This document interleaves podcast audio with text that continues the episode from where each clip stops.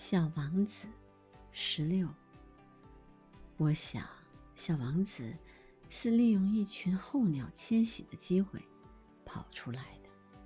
在他出发的那天早晨，他把他的星球收拾得整整齐齐，把他上头的活火山打扫得干干净净。他有两个活火山，早上热早点很方便。他还有一座。死火山，他也把它打扫干净。他想，说不定它会活动呢。打扫干净了，它们就可以慢慢的、有规律的燃烧，而不会突然爆发。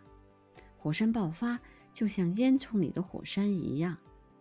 当然，在我们地球上，我们人太小，不能打扫火山，所以火山给我们带来了。很多很多的麻烦。小王子还把剩下的几粒猴面包树的树苗全拔了。他有点忧伤，他以为他再也不会回来了。这天，这些家常活使他感到特别的亲切。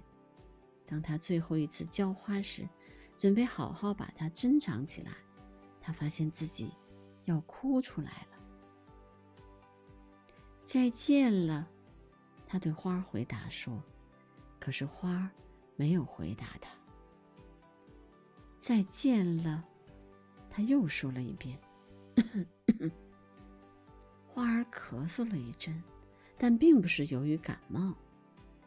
他终于对他说：“我方才真蠢，请你原谅我，希望你能幸福。”花儿对他毫无抱怨，他感到很惊讶。他举着罩子，不知所措的矗立在那里。他不明白，他为什么这样温柔恬静。的确，我爱你，花儿对他说道。但由于我的过错，你一点都没有理会。这丝毫不重要。不过。你也和我一样的蠢，希望你以后能幸福。把罩子放在一边吧，我用不着它了。要是风来了怎么办？我的感冒并没有那么重，夜晚的凉风对我倒是有好处。我是一朵花儿。要是有虫子和野兽呢？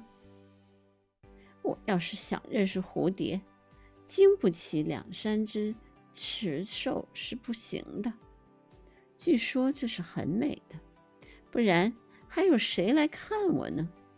你就要到远方去了。至于大动物，我并不怕，我有爪子。于是他天真的露出他那四根刺，然后又说。别这么磨蹭，真烦人！你既然决定离开这儿，那么快点走吧。